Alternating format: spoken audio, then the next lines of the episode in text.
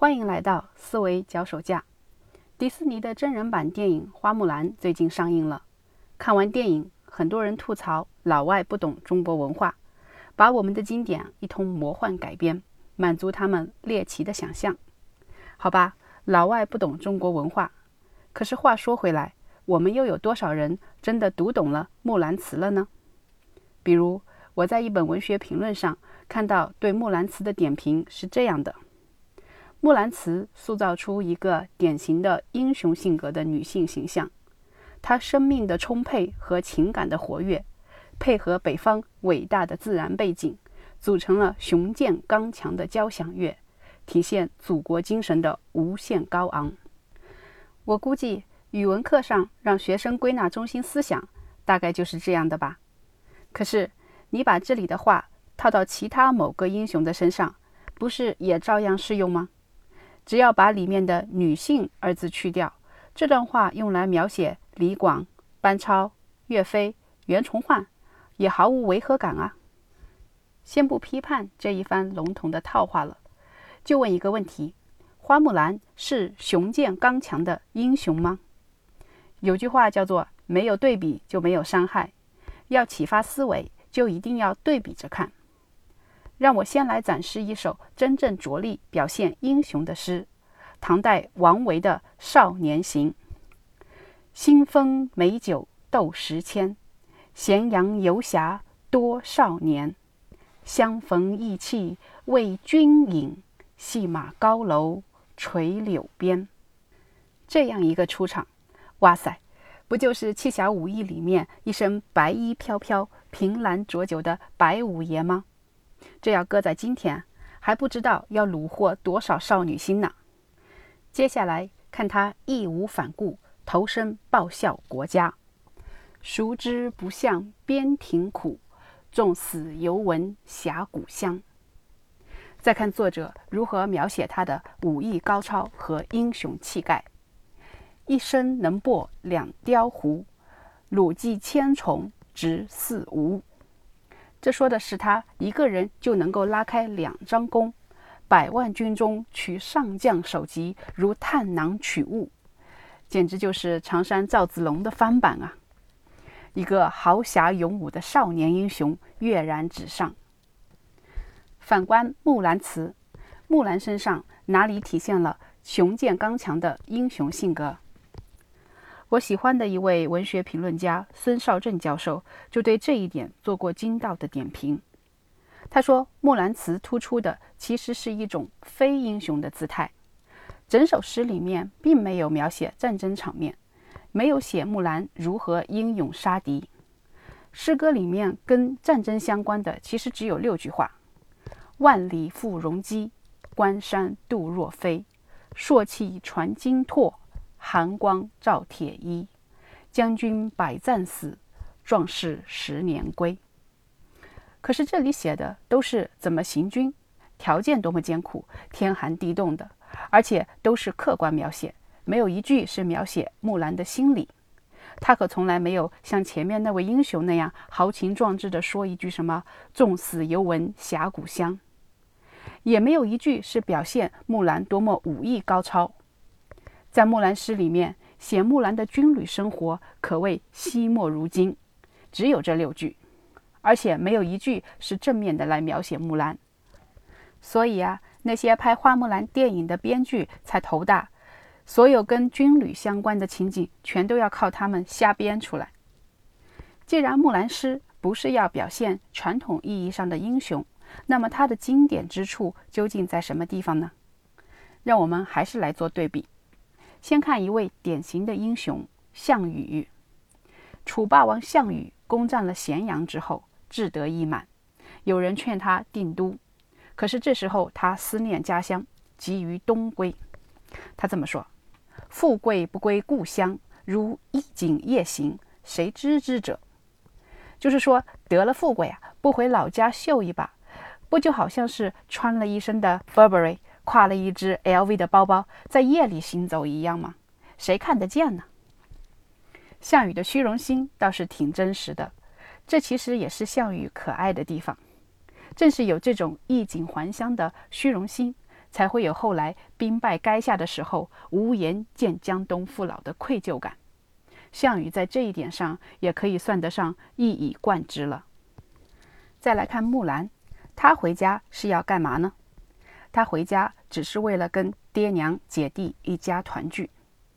木兰不用尚书郎，愿驰千里足，送儿还故乡。什么尚书郎，富贵功名与我如浮云耳。而且他回到家乡，作者也没有写什么英雄凯旋，乡邻们夹道欢迎这样的桥段，也没有什么光宗耀祖的牌匾之类。这个父老乡亲从头到尾都没有出场，甚至连群众演员都不需要了。这里其实也是一种对比，就是把写出来的东西跟没有写出来的东西进行对比，就可以看得出作者真正想要表现的东西。那么作者究竟想要表现什么呢？木兰真的是一点虚荣心都没有吗？倒也不是，她的虚荣心是女性特有的虚荣心。她最得意的是什么？木兰回到家里，东看看，西摸摸，开我东阁门，坐我西阁床，还是一副旧日的模样啊！换上我旧时的女装，精心打扮一番出来，见旧日军旅的小伙伴，伙伴皆惊忙。透过文字，我们都可以感受到木兰的那种得意的心态。她所得意的，不是自己的赫赫战功，而是同行十二年。不知木兰是女郎。作者似乎觉得这样的描写还不够尽兴，还要进一步的渲染。雄兔脚扑朔，雌兔眼迷离，双兔傍地走，安能辨我是雄雌？这就好像啊，十几年没见的老同学要聚会了，于是女同学三个月之前就开始减肥，三天之前就开始敷面膜，三个小时之前就开始化妆。就是要憋着一股劲，让当年那个暗恋的男同学一见面大吃一惊。哎呀，当年的土元肥，现在摇身变女神。这个木兰是一样一样的呀。木兰得益于自己的女扮男装不被识破，她那细腻敏感的女性心思，都是人本真的情感。这就是孔子说的“思无邪”。他说：“诗三百，一言以蔽之。”思无邪。我们都知道，《诗经》的开篇第一首诗《关雎》：“关关雎鸠，在河之洲。窈窕淑女，君子好逑。”用现在的话说，就是：“我的女神啊，我好想你呀！